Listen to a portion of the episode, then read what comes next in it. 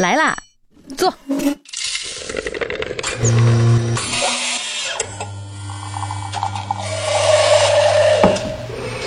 您的半拿铁，请慢用。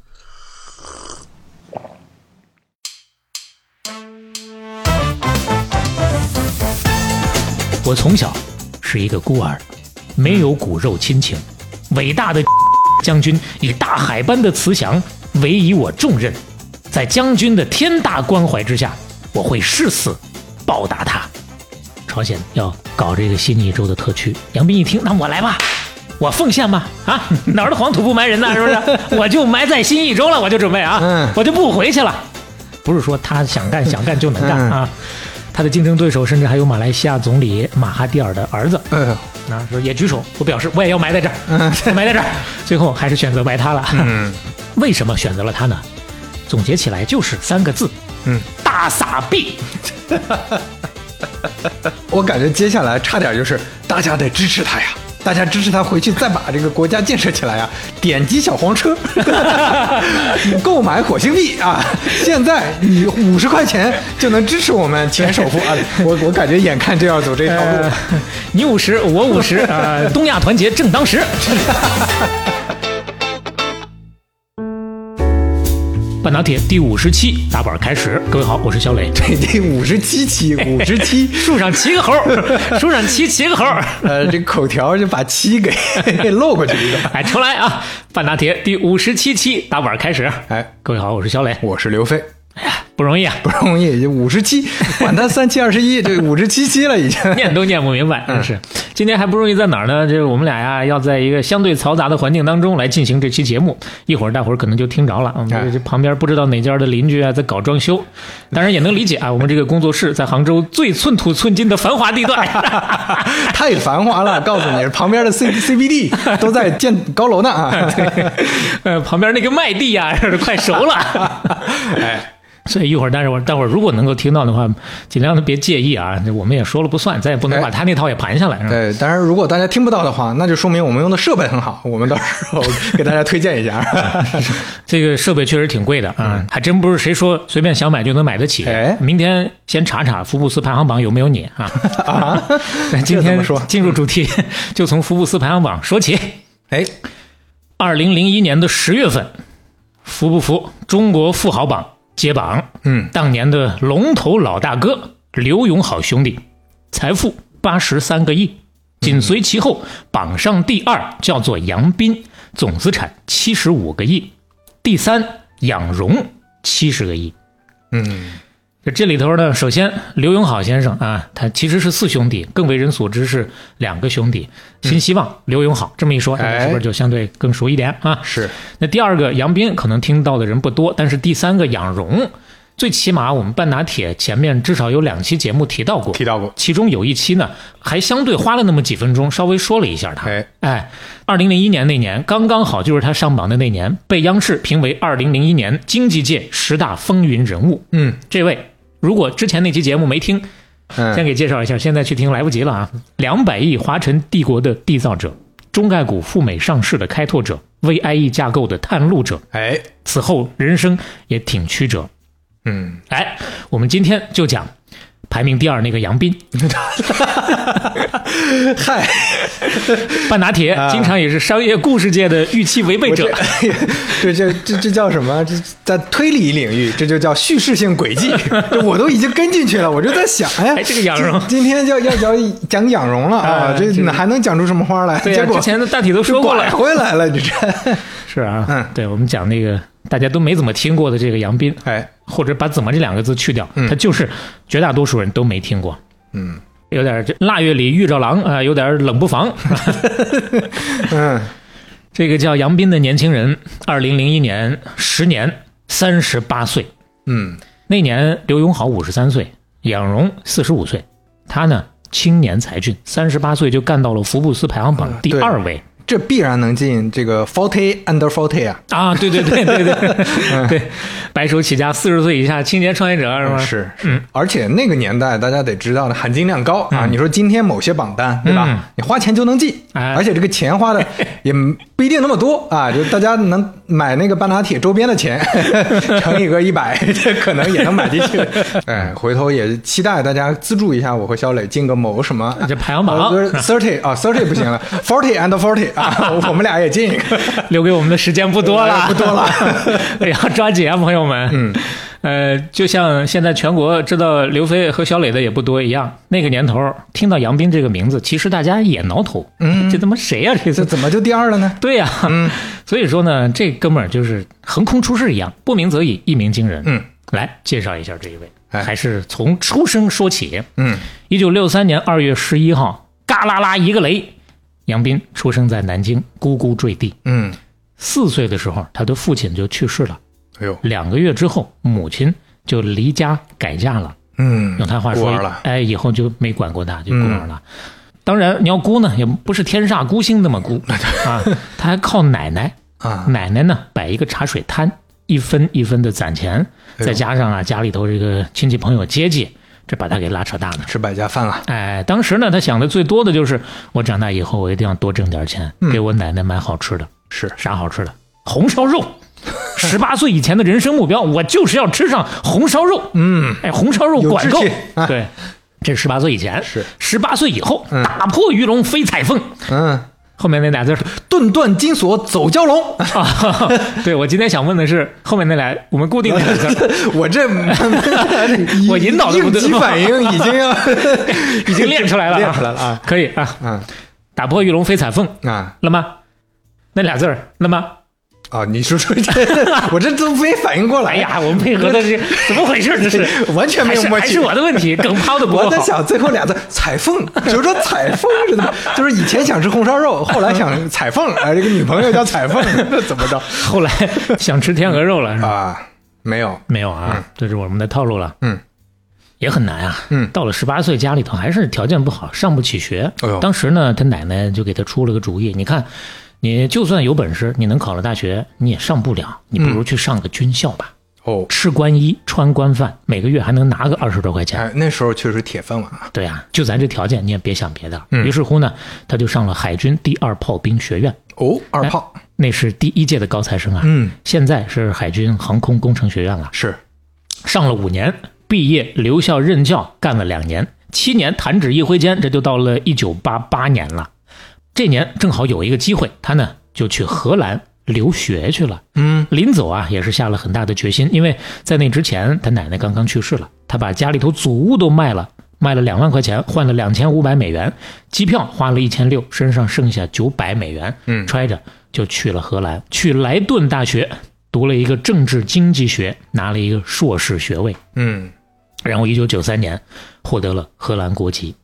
在这个期间，他经历到了人生当中的第一次飞跃，哦，抓住了人生当中的第一次康波。嗯，康波 康波是吧？人生发财靠康波嘛。啊，这个呃当然，呃对财经领域大家都懂。嗯周金涛先生的名言啊，这是我确实不太熟，啊对对但是我能在这个赌博领域 当然，这康波这个事儿说好听点儿是投资领域，啊，这跟这个这个往往下做了说，这跟赌博也差不多，反正就是那意思吧啊。嗯，就是运气嘛，哎，这靠的是大势，哎哎哎，顺顺势而为，对，在这提醒一下大家啊，嗯，周金涛先生虽然人已经走了，但是他预测下一次抗波在二零三零年附近啊，这第六次的抗波周期，大家调整好姿势，别错过。祝各位老板财源广进啊！哎，他呢就抓住了人生当中的这么一次非常重要的抗波，嗯八十年代末到九十年代初，嗯。当时东欧剧变，苏联解体，市场解冻嘛，就特别敏锐地把握到了一个商机，第一时间冲到波兰去捞金。当时呢，是波兰国有工业啊，在那会儿就全瘫痪了，很多工业制成品呢要靠国外来进口，嗯。他就赶上这个时候干上了杨导爷。啊，当然往好听了说叫叫做进出口贸易嘛，嗯。靠勤工俭学，当时挣下的已经是攒下了从九百块钱变成了一万多美元吧，啊，就开始回到中国，从江浙进衣服、鞋子、轻工业品这些，主要是衣服啊，嗯。到波兰、到俄罗斯去卖，写正啊，写写正，哎，你你说到这儿，这个字儿念血还是血？有血有血，没有血，啊啊，这血是四那声，血是三声。血亏是说血亏还是血亏？血亏、血亏都行吧谁管呀这玩意儿？咱又不考医甲，真是。哎，可以，我以为是要可能可能做个科普呢，咱们俩还科普不上因为血很多时候是这个口头语的表述啊。啊，血呢就是相对更书面语一些。嗯，没有血，哎，这血不存在这个字儿。对，那血这最起码咱科普了这点，哎对吧可以？血亏啊，啊，啊不是血挣啊，什么了？什么了？八块钱从江浙进货，运到波兰，哎，直接卖八块，这呃，这这个快和那个快 是不是一个块啊？对，运到那边直接卖八美元，当时八美元。啊，一对八点五吧，八点五倍啊，是啊，而且没有库存，嗯，哎，货到了拿现金排队买，买卖特别的好，就这么着倒腾了两年，赚了两千万美元。哎呦，这确实是时代红利啊，闭着眼就能赚钱呢。对，就是闭着眼挣钱，嗯。赶上了，而且这个钱就挣了两年。嗯再往后，这个蓝海就变红海了。最开始的时候，他刚去的时候，他说，就波兰那边搞这种贸易的中国公司一共是四家，嗯，两年以后两千多家，就整个江苏、浙江啊，稍微有点这种产业的小村镇，全部都跑到那边去嗯开公司了。嗯，所以说，你看江浙也是有这个基因。他一看不行，干不过了，这个买卖就干到此为止了。拿着这两千多美元，不是两千多万美元，嗯就回到了荷兰。嗯，当时媳妇儿一看，咱也没见过这么多钱呀，是啊咱躺着上头就吃利息都够了。你看，咱把这钱存进银行，家里一躺，这辈子就细水长流，吃穿不愁啊。嗯他这一听，你败家娘们儿说什么呢？嗯我是那人吗？我肯定是要干大事儿挣大钱的。嗯哎，那个买卖不行了，我得考虑下一步我该干点啥买卖。嗯当时呢，他跟呃这个中国驻荷兰大使啊处的挺好，嗯哎还是校友。这大使给他出了一个主意，他说你搞农业，因为那个时候中国各级领导啊都纷纷的跑到专程的啊跑到荷兰去考察农业，啊荷兰农业先进现代化农业。对嗯于是乎呢，他就听了这个大使的建议，花了半年时间把荷兰的农业产业链转了这么一圈，走了一个遍。哎，了解的差不多了，开始下手，收了三家公司，手里不是有钱吗？两千万美元嘛。一个搞温室设备的，一个搞冷库设备的，包括冷链运输，还有一个搞种植的，嗯。万事俱备，装船回国。有这三家公司打底，一九九五年，他从荷兰收了几十个集装箱的郁金香的种子，回国来种花，成立了一个叫做欧亚集团。你看这名字也很合适，从荷兰到中国嘛，欧亚集团，嗯，生意当时做的挺大啊，说是遍布全国十四个城市，像北京中山公园、济南大明湖、郁金香都是他种的。啊哎，这还不算啊！后来钓鱼台国宾馆、人民大会堂，包括中南海，所有的花都是他提供的。嗯而且九六九七年，他专门说啊，他说我们在这个钓鱼台国宾馆租了那么一栋楼办公，不是一层，不是一间，是一栋楼办公。有段时间隔三差五还能碰到江爷爷，嗯他家里头的这个二姑还跟江爷爷打招呼，嗯因为他小的时候不是穷嘛，嗯，所以说发了之后啊，嗯，记着家里头那些个亲戚们。嗯把所有的这些什么七大姑八大姨啊，都接过来，跟自个儿一块干，一块赚钱啊。嗯当时为什么能做这么大？他这个公司已经是全国最大的花卉超市了，中国花卉市场百分之七十的鲜花都是他引进的。哎呦，这个比例啊，而且不光有这块业务，咱刚不是说他还收了那几个产业链上的公司嘛？嗯，先后在大连、在成都、在长春、在等等吧，不少的城市投资了很多大型的温室跟冷库公司。那就是他收的那些公司的业务，在国内已经开展了。像国内的这些产业链上的花商，嗯他们需要这些来储存嘛，包括运输，相当于也当卖水人。啊，如果说剥开来看的话，温室花卉为主，这算是他主要挣钱的一个门当。嗯用他话说，寿光现在的农业种植体系，他是奠基人。嗯就这差不多又是三四年的功夫，断断续续又挣了四个亿。当然，这距离咱一开始说那七十五个亿上榜，那还是远着呢啊有那么一点点的距离，哎，这实现了一个小目标，实现了几个小目四个标。小目标。啊那差这些距离怎么办呢？这就要靠浪呃第二个康波来浪了。哦，第二桶金嗯在哪儿赚的？沈阳。嗯九七年的时候啊，他赚了这几年之后啊，他这个现代温室农业体系被沈阳看上了。沈阳那边老工业城市，官方的统计失业率百分之二十，嗯实际呢其实已经到了百分之二十六了，差不多九七年那个时候。所以说，急需腾笼换鸟，寻找一个第二增长点。那其中一个方法就是大力扶持农业项目。现代农业，他搞的这个一看合适，就派人去跟他聊，给他开条件，你来我们这儿呗。哪儿的大棚不是种啊？哪儿的黄土不埋人呐？是不是？这这随迟弹道这句话，一定会有。嗯，你来，你只要投资到了一定规模，嗯咱土地和税收咱都好商量，嗯那，我都给你优惠政策。嗯嗯，他考察了一圈，觉得行哎，干得过啊。沈阳这气温、这光照条件跟荷兰相近，然后呢又挨着韩国、挨着日本，嗯这些都是鲜花和蔬菜的消费大国。哎，这贸易不愁，哎，到时候呢，我把这边种好了，我就给他们去提供去。嗯我当将来就做这个韩国和日本的菜篮子。嗯，那我就来吧，来的还很坚决，直接把公司总部从北京就起出来搬到沈阳，就在沈阳上了户口了。嗯而且呢，沈阳不光给他户口，还给他编制。欧亚农业在沈阳的那个后来合作的那个大项目啊，直接编进了叫做《关于辽宁省农业和农村经济结构战略性调整实施意见》。嗯位列辽宁省四十项起飞工程的第一名，也是沈阳市“一带四区”发展战略的重点工程。嗯啊，这当时是当全省的标杆儿来推的。嗯，这个大项目叫啥呢？叫做荷兰村，嗯，发音没问题吧？不是河南的，是荷兰的。嗯啊这个确实是那个荷兰，荷兰就荷兰跟村儿放在一块儿，就是他现在是很容易说起来是荷兰外籍商人嘛，嗯对吧？为什么跟村放在一块儿呢？因为他占的这个地方啊，是沈阳市西北郊的于洪区的一个叫做小韩屯儿的地方，嗯也有叫小韩村的啊。总面积分三次给他批了三千三百亩地，嗯光土地，他说我就花了一点五个亿啊，投资总额将来七十亿人民币。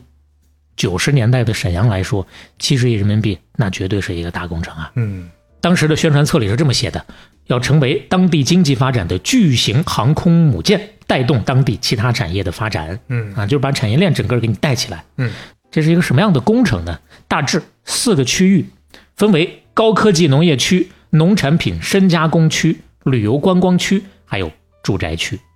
要说起来，荷兰村在当地那简直就是人尽皆知啊。嗯最壮观的是什么呢？是它这个建筑风格，一句话概括，叫欧洲风情的农业庄园。嗯还能再简单直白一点，两个字概括，叫荷兰。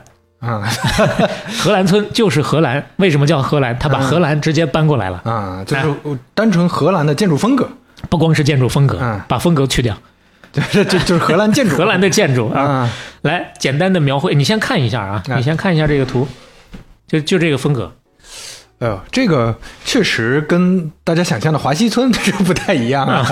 对，它这个是比较完整的复刻了，对，这个荷就是兰的风格一比一的复刻的。是啊，嗯简单描述其中的一部分吧啊。嗯豪华正门进入荷兰村之后，马路右侧几十栋全荷兰风格的商品楼小区。嗯，小区跟马路之间按荷兰王宫的一比一的比例建造的荷兰村的王宫，哦荷兰王宫对，女王住的地方。可以，荷兰村的王宫，后来就是杨老板办公的地方啊，是在三楼，在那办公。就说这建筑风格，确实我跟肖磊不是特别熟，但是一般要么是哥特哥特式，要么是巴洛克式，啊、就是大家想象的那种尖顶。啊，这个这个多少有点偏哥特了，虽然不是那么哥特啊，是对，嗯嗯确实有有这个尖顶啊。说起来就是另外一个，它是仿的什么呢？嗯，一比一仿照的荷兰阿姆斯特丹火车站，哦，就在这个王宫我说。眼熟呢，那个车站我没去过，但是我见到过。眼熟，对。这个火车站广场的雕塑的基座上，嗯刻着杨老板钦点的名言，叫做“三十年河东，三十年河西 啊，”，不太像好话是吧？对呀、这什么意思？这是嗯，他有解释啊他有解释。你听我给你，不是你，你听我给你话，你听我跟你说啊，我跟你说啊，嗯，他说我在荷兰的时候啊，我居住的莱顿市的农民，我当时一看家庭年收入二十五万美元，哦，哎，什么概念？跟中国的老百姓一比，那简直一个天上一个地下。这中国老百姓二十人万人民币都很少不。可能有了，是吧？现在都就很少啊。是，为什么中国的农民这么穷？要是中国的农民也能像荷兰那么富，该有多好！嗯，所以说，我就要把荷兰先进的农业模式啊我带回中国，而且不光是农业，为什么荷兰村要照着这么建？这就是我们的脸面。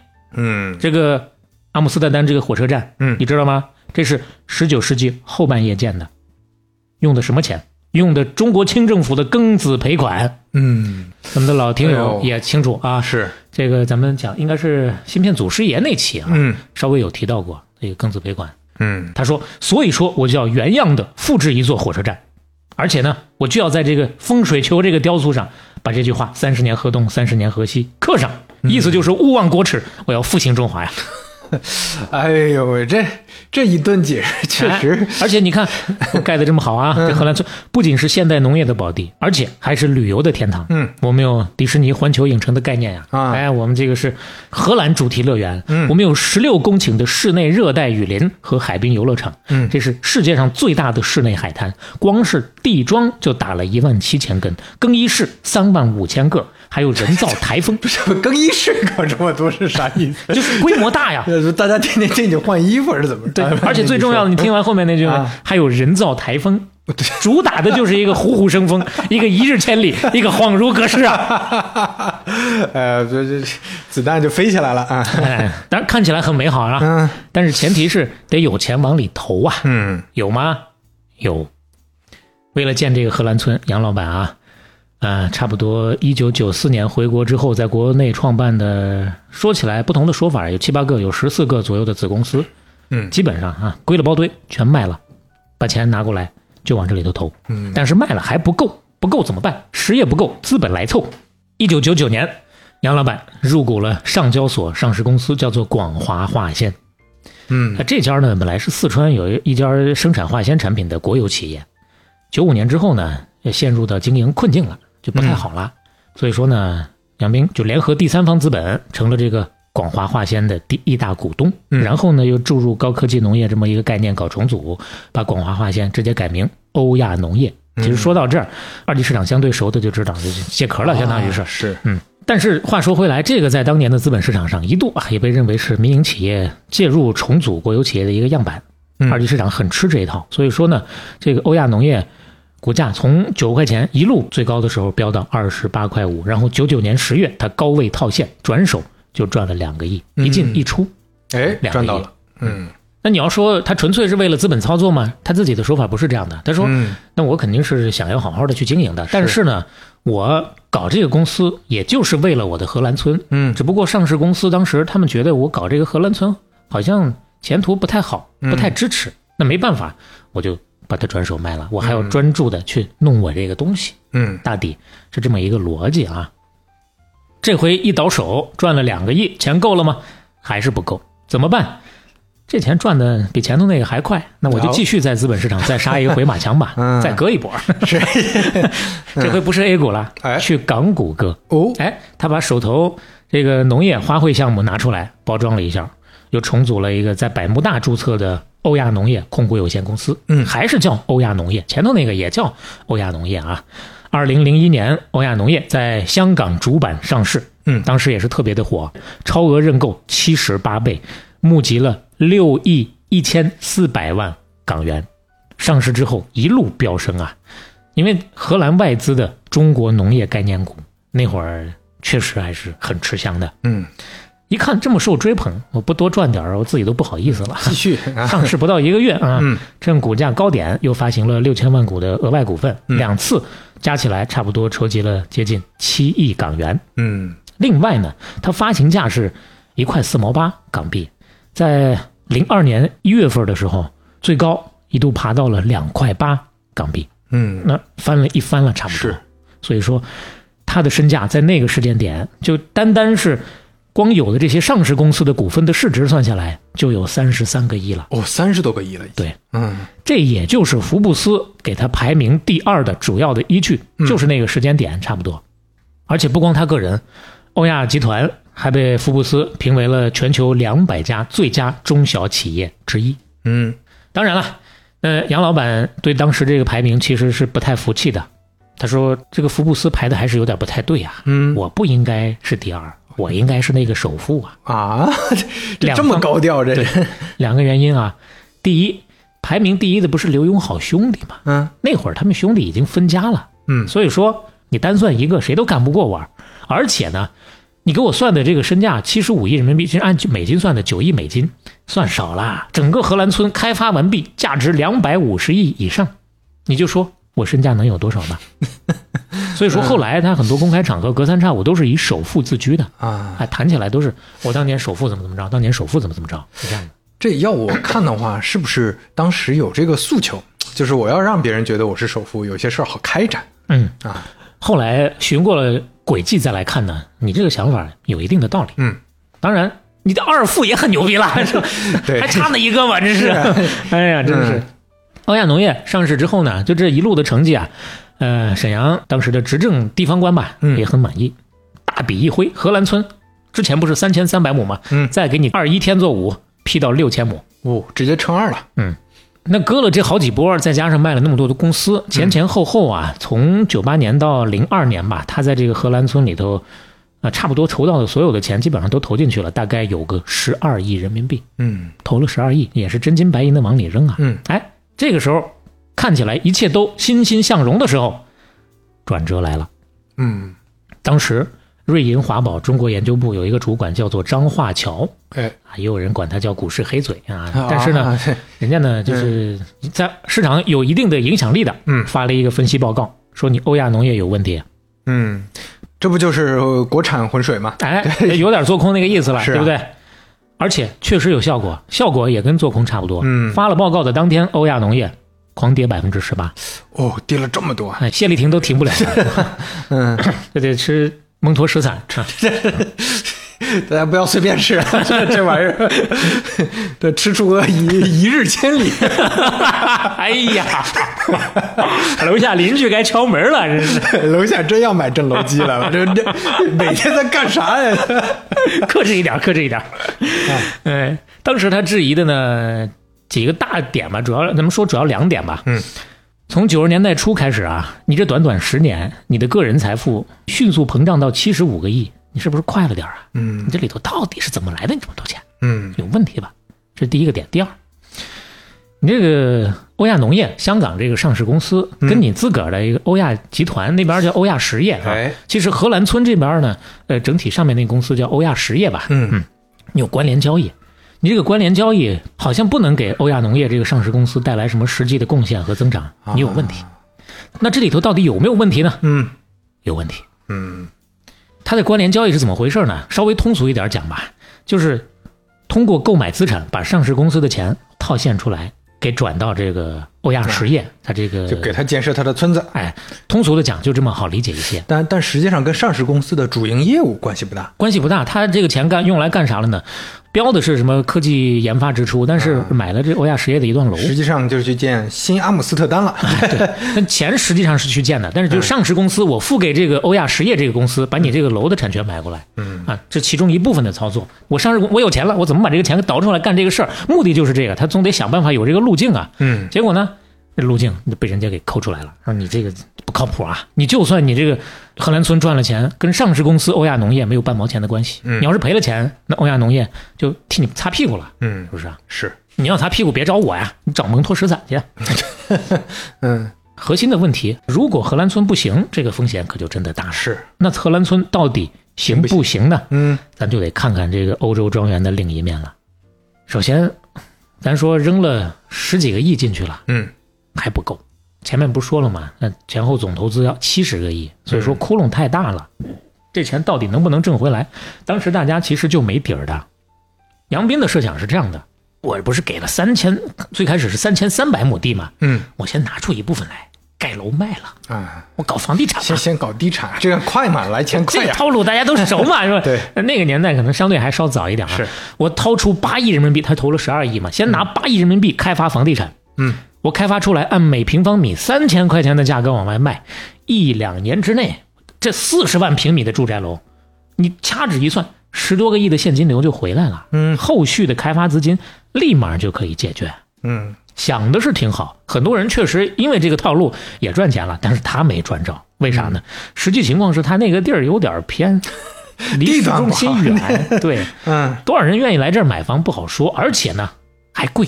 他周边当时已经有几个楼盘了，人家卖一两千，他卖三千，嗯那你说你故事得讲成啥样呢？嗯是吧？不是说卖不出去，你总得把故事讲明白才能买吧？嗯有人买吧？所以说买的人本来就不多，这是其一。其二还有一个问题，他建商品楼的这个地，他就没办土地用途变更手续，嗯，他没有办法拿到这个售楼许可证，没有这个就拿不到房产证。开始是搞农业的嘛，这个地批给他，没有房地产啥事儿啊，所以说你是不是属于违法占用农业用地啊？当时就有人在报这个事儿了。但老百姓一看，哦，这个新闻不放心，回去很多人又把钱给退了。嗯所以说卖了一年啊，前前后后有说一套没卖出去的，那不可能啊。嗯呃，基本上我觉得可信的数据大概在卖了一百套左右的公寓住宅吧，嗯，九牛一毛，是九牛一毛啊。那这边住宅不行，农业那边呢？最核心的业务那边呢？嗯 到二零零二年为止，三千三百亩的荷兰村里头，已经建成的真正跟农业有关的，只有九九年完工的四公顷六十亩的玻璃温室，哦，只有四公顷呀。三千多亩里头就只有六十亩的玻璃温室，嗯那是真正的是跟农业有关的嗯啊。现在好了，农业没搞起来，嗯，你先期房地产也没支支棱起来，还有一部分业务吧，哦主题公园嘛，哦，旅游观光嘛，热带雨林嘛，室内大沙滩嘛，虎虎生风嘛，恍如隔世嘛，呃，台风机先搞起来。哎。楼下买了台风机，哎，这个也不错。这个主题公园想象力非常大呀。嗯杨老板是这么谋划的：我荷兰村每年有一千万人次的旅客，入场费一人一百五十块钱，再加上其他的一些消费，差不多一个人两百块人民币吧。扣除开支之后，纯利一年十一到十二个亿，很简单。你看现在迪士尼门票都七百块钱了，我这收个一百五，这不很简单个事儿吗？事实上呢，嗯，他那地儿偏呀，而且不光是偏而且没有经验啊，这哪能说搞就搞？主题公园对，当时那会儿中国就有两千五百个主题公园了，啊，只有十分之一是盈利的。是啊，你一年挣十二个亿，你凭啥？人均两百块，嗯你觉得是不贵？当时咱刚刚一开始就说了，沈阳的失业率百分之二十多了，嗯正是要腾笼换鸟的时候，那么多人丧眉打眼儿的，一天吃饭的事儿都愁呢，谁来你这玩儿？谁愿意掏你这个钱？嗯人们说不啊，我不是要沈阳人来，我外国人，外国人，我这离着日本、韩国近，日本、韩国人来，哎，就为你这一个主题公园，人家千里迢迢搭上一个机票飞你这儿来。多好啊！来看台风的啊，你这一年恨不得有一半时间是零度以下的，嗯谁愿意花这个功夫花这个钱啊？嗯就不现实。所以说，荷兰村确实不是一个好生意，人家质疑的有道理啊。嗯当然，这还不是最核心、最致命的问题。最致命的问题是什么？还记得刚刚咱说那个叫做张华桥的先生，嗯发的那个文章吗？质疑他不是还有另外一点吗？嗯叫做你过往的这些年，你这些钱到底是怎么赚来的呀？啊，三年在东欧赚了两千万，嗯又三年回北京赚了四个亿，又三年跑到沈阳，你就七十多个亿了。嗯你哪儿来的？你这你台风刮来的吗？啊，那你真是买了个台风机啊！你刮了一个虎虎生风，一日千里，恍如隔世啊！你这是。嗯，所以说这一篇文章啊，真的是给他戳了一个浑身都是窟透窿。心凉啊！哎，一时激起千层浪，嗯各大媒体闻着味儿就开始挖了，哎不挖不要紧，这一挖全是更哭了更多了。就是咱前头到目前为止这故事啊，白讲了。嗯啊，全是假的呀！哎，用流行的话说，啊就这个故事值得重讲一遍。这这 啊，这个故事得重讲一遍。这肖磊还是在本期半打铁使用了叙事性轨迹，就是其实、哎呀，这主打一个预期违背啊！真是这也太违背了，这大家当两个故事听。哎说说吧啊重讲一遍之前，我们要中插一下了。哎，这正好是一个呃节点啊，对很适合中插的节点。Hello，飞哥肖磊，我叫 Rene，目前在北京，呃，应该算是比较早的半拿铁听众了。最早是从饮料系列了解到你们，当时觉得很有趣，听了一年多的半拿铁，没想到能以这样的形式参与互动。我也来浅浅分享一个小故事吧。上个月有一天凌晨到大兴机场，准备买机场大巴回海淀，在售票处遇到十几个外国人在和机场工作人员用翻译器沟通，当时觉得他们是遇到一些麻烦的。我就走过去问是否需要帮助。呃，沟通下来了解到他们是巴基斯坦的留学生，要在当天去学校报到，但是学校在河北啊、他们不太确定如何从大兴机场到河北张家口。我帮他们查了最高效的方式，先坐大巴到北京站，然后再坐火车去张家口。嗯，怕他们路上遇到其他的困难，我带他们买完大巴票之后，也和他们一起去了北京站，帮他们买火车票。一路上聊了很多有趣的事情，他们也多次提到中巴友谊，提到中国先进的技术和多元的文化，也很骄傲地说他们在当地有一些中国朋友。他们说过去一年都在用钉钉上网课，也趁着当前疫情见好，希望赶紧来到中国。他们也提到很喜欢用 TikTok 和 WeChat，我也安利给他们中国必备的阿里 Pay 和滴滴。到了北京站买完票，呃，教他们如何在超市、在餐厅购买清真食品。对我而言，这是一段很有趣的经历。我们也互相留了联系方式。他们说暑假会来北京旅游啊，我也非常期待。非常希望呃半拿铁越做越好，希望飞哥肖磊能一如既往的讲得痛快，讲得尽兴，歇后语也越来越精彩。也希望半拿铁的听众永远好奇，保持热爱。哎，好嘞，谢谢瑞妮啊，可以看得出来非常认真。这是是先形成文字写下来啊，然后 对着又又讲了一遍。是是是，肯定是有跟我们一样啊，有竹子搞的。对，故说事说的很好这故事很动人，哎哎，可以说跟半打铁半毛钱毫无关系 半毛钱关系都没有。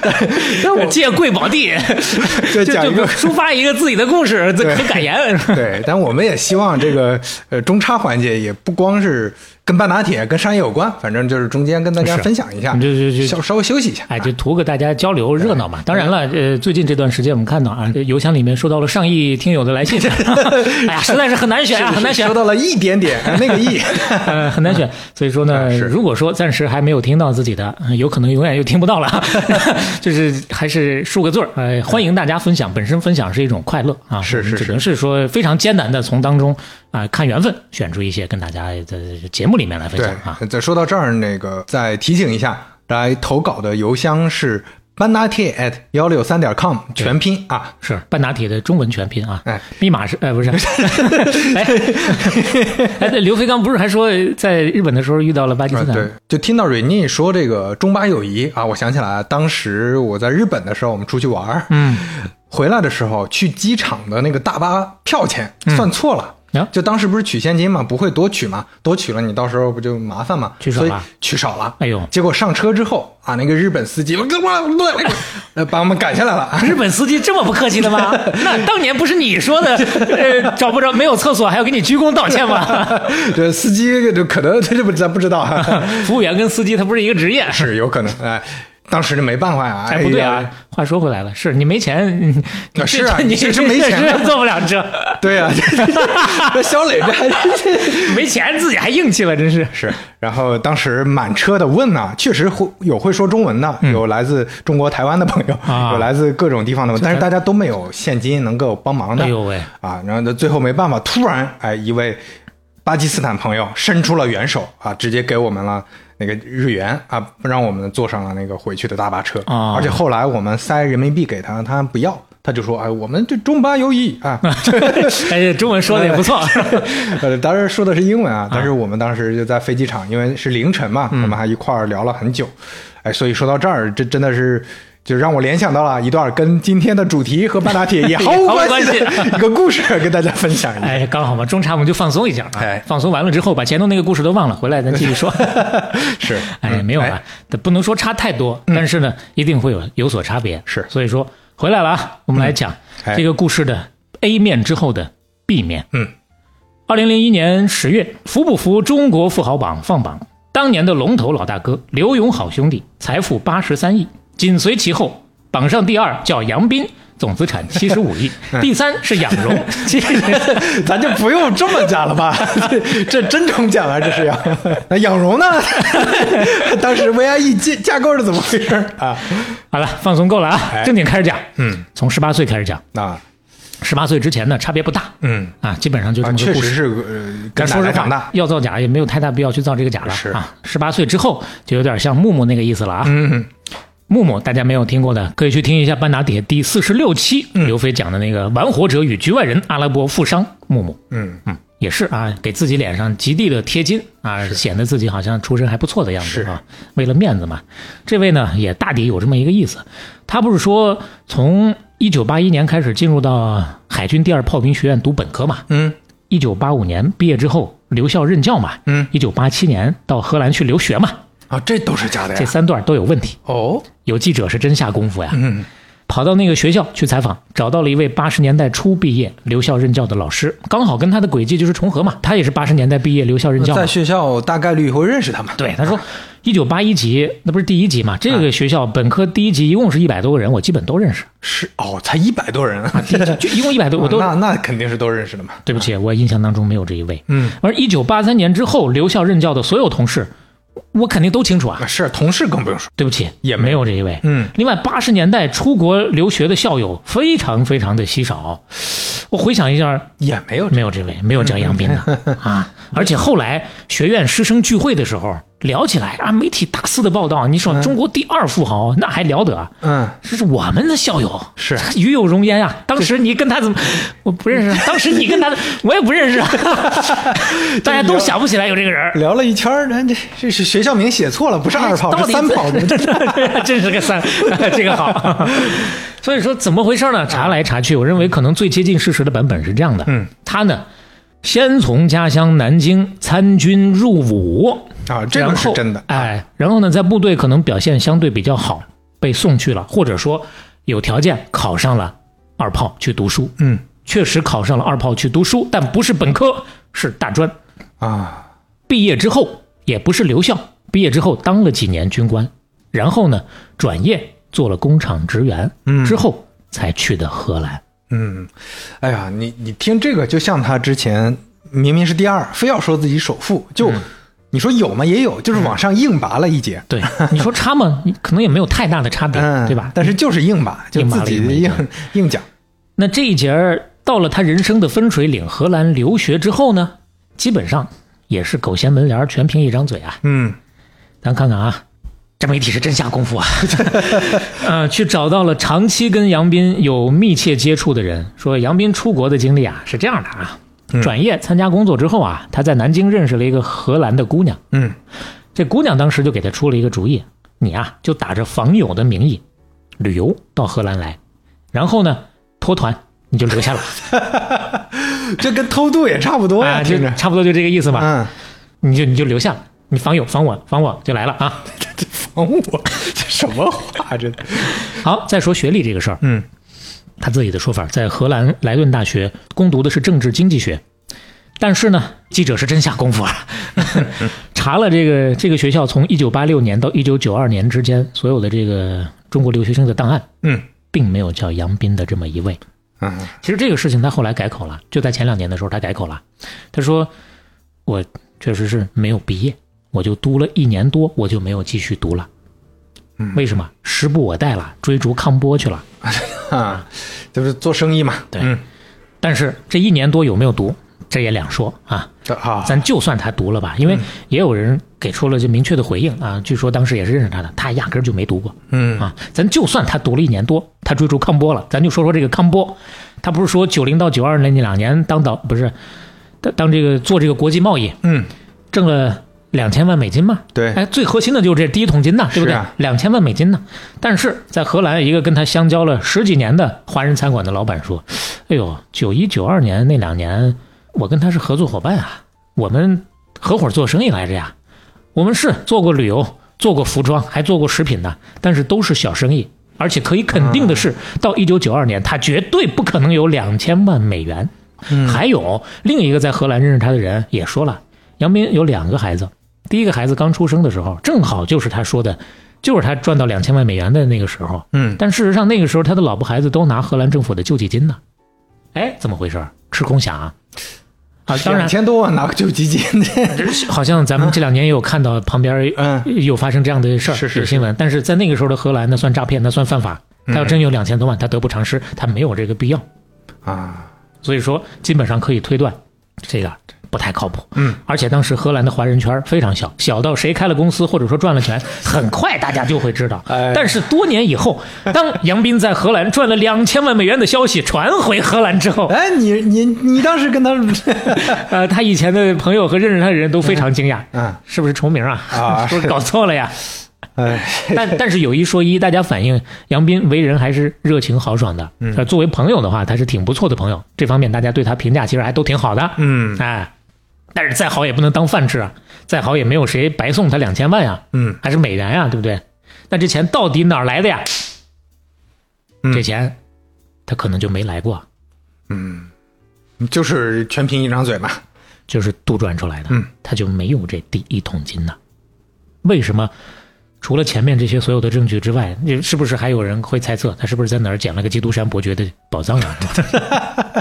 啊，这突然就乍穿新鞋，高踩脚啊，一步登天了就啊，陡然而富了。嗯不是，因为后面还有其他的事情可以相互印证一下。中国证监会在零二年九月份给中国香港证监会写了一个披露信，大抵提到了他这个欧亚农业的这家公司存在一些问题，说欧亚农业报称他们一九九八年到二零零一年的总收入是二十一亿人民币。就是香港那个上市公司啊，报出来的财报是二十一亿人民币，但是根据国家税务局调查下来，连同杨斌的私人企业，就是没上市的那部分，这几年下来总收入不到一个亿，嗯，自己吹出二十一个亿，自己总收入不到一个亿，这么这是最官方可靠的信息钉钉的嘛，这属于盖章的那种，那就是说，嗯，他即便其他的事情都还有的商量，这个事情也没得商量了。没得洗。那就是吹牛。是既然一亿能吹到二十一亿，那那两千万和后头那什么四个亿那些，全部也都能吹得出来。而且这封信里头不光这一条，一共有六条对于欧亚农业的这个指控，各种各样的问题。说白了吧，就是各种财务造假。除了这个，还有他有两亿元人民币的资金不知道去向，嗯，完全都不知道去哪儿了。还有就是在荷兰注册的欧亚国际进出口贸易公司，是本来应该向在内地注册的注入一点六亿美元的资本的，但是这个钱从来没有到账，所以说呢，怀疑他伪造验资报告，嗯做假账。其实如果耐心看一下欧亚农业这个上市公司九八年到零一年的财报，各种各样的漏洞，很容易就能找到。嗯用那个发文章的那个张华桥的话说，有很多都是常识性的错误，你说给我姥姥，他都不信。嗯举一个例子吧，嗯就是从他们的这个财报里头的数据算出来，他们卖主要是卖花卉，嗯花卉里头最主要的就是蝴蝶兰。按他们那个财报算下来，一株幼苗得卖个三十六块六，但是当时市场上差不多最好的也就卖个四块钱，高出了九倍还多。这什么概念？就像现在我卖你一盆蝴蝶兰一万一盆，而且不光是一万一盆的问题，是盆盆一万，你干不干？嗯，谁会买这个东西？是，而且除了官方披露的问题啊，当时还有记者是真下功夫啊，嗯 为了对今天也想说说这个媒体监督的这个事儿啊，那真是有媒体监督才能够把这么多的事串起来。我，我们才能有这一期节目啊。为了调查欧亚农业，他们正经派人至少跑了四个地方：长春、大连、固安、寿光，实地考察，就是他国内的这些个资产、这些个各地的这些个合资的公司以及企业。嗯啊，这这各种各样的产业，你不是说你从这儿哪一年投资了一个什么，有个什么厂子嗯赚了多少钱嘛？我就看看有没有。调查一下，嗯，发现他们声称的这些个生意啊，要么就是打折扣的，肯定不像他说的那么好、哎啊，要么根本就是子虚乌有，连落地都没落地。所以到这儿，你看这些记者也有浑水做空那个劲儿了，嗯，下功夫啊！你做空瑞幸的时候，咱之前也说了，嗯是，这人蹲点嘛，是挺下功夫。嗯所以说，你看很多时候啊，监督还真得靠这个有责任感的正经媒体。是，而且不光媒体啊，这会儿真的是嗯屋漏偏逢连夜雨。零一年初的时候，当时的沈阳市市长穆随新腐败问题下台了。哦，从三月开始，哎新一届的政府就开始清查各种各样的账，这线头就捋起来了，开始捋、嗯啊。他查的这个是捋出来的是什么账呢？土地税款的问题。啊，一查就发现了，荷兰村这儿问题不少，杨斌拖欠或者逃漏的税款至少有三笔，一笔一千五百万，一笔六百七十万，一笔五千多万。嗯而且前头咱不是说了吗？他说我拿一点五个亿盘的这块地，一分都没掏，这一点五个亿根本他就没拿出来，嗯，这个地给他划拨的，而且还有他跟当地的老百姓的。这反正就是口头各各种大忽悠吧，啊你们拿土地入股，嗯哎，将来咱这个生意啊是蹭蹭的往上窜，嗯，空手套就是空手套。对，那欠了这么多钱，你得把这税补上吧？这是政府查出来让你补税啊？嗯，没钱啊，没有，这个时候他根本拿不出来了，嗯捉襟见肘了。其实靠着这块地，他不光是没付出钱，他在银行还贷了不少呢。沈阳的工行、农行各种说法，五个亿啊、六个亿啊、七个亿啊。后来他自己说的，大概农行五个亿，呃，大概工行五个亿，农行那边三千万吧。哎呀，这些银行也挺惨的，被忽悠瘸了呀！这对，其实银行也不能一直，也不能瘸了一根儿，把另一根儿也砍下来给你啊。是吧是啊，零二年之后，一看风向不对，沈阳的任何一家银行都没有再给过他一分钱了。嗯，所以说他的资金链就出了大问题了。对 对，只要贷不到钱就没钱。对，拖欠工程款，嗯前前后后拖了几个亿。顺便说一句，咱不是说这故事重讲一遍吗？嗯到这儿为止，跟前面那个整体的已经不太一样了。是啊，还有一个地方没提，他不是钓鱼台国宾馆吗？嗯他不是租了一栋楼吗？嗯他不是还见江爷爷吗？嗯屁玩意儿啊！反正现在查到的资料是更靠谱的一点的是，在北京的阜成门外万通写字楼租了两间办公室，嗯，这跟钓鱼台国宾馆的一栋楼，是啊，咱张嘴就来吧。这这也挺挺敢想的。嗯。前面已经是遇到了这么多的问题了，嗯。这么多的质疑了，接下来船破又遇顶头风。嗯。零二年的七月份，欧亚农业港股上市一周年的日子，曾经在上市公司干过副总的一位，说起来当时应该叫做神秘爆料人呐，嗯，向媒体爆料，可了不得啦，杨斌跑啦！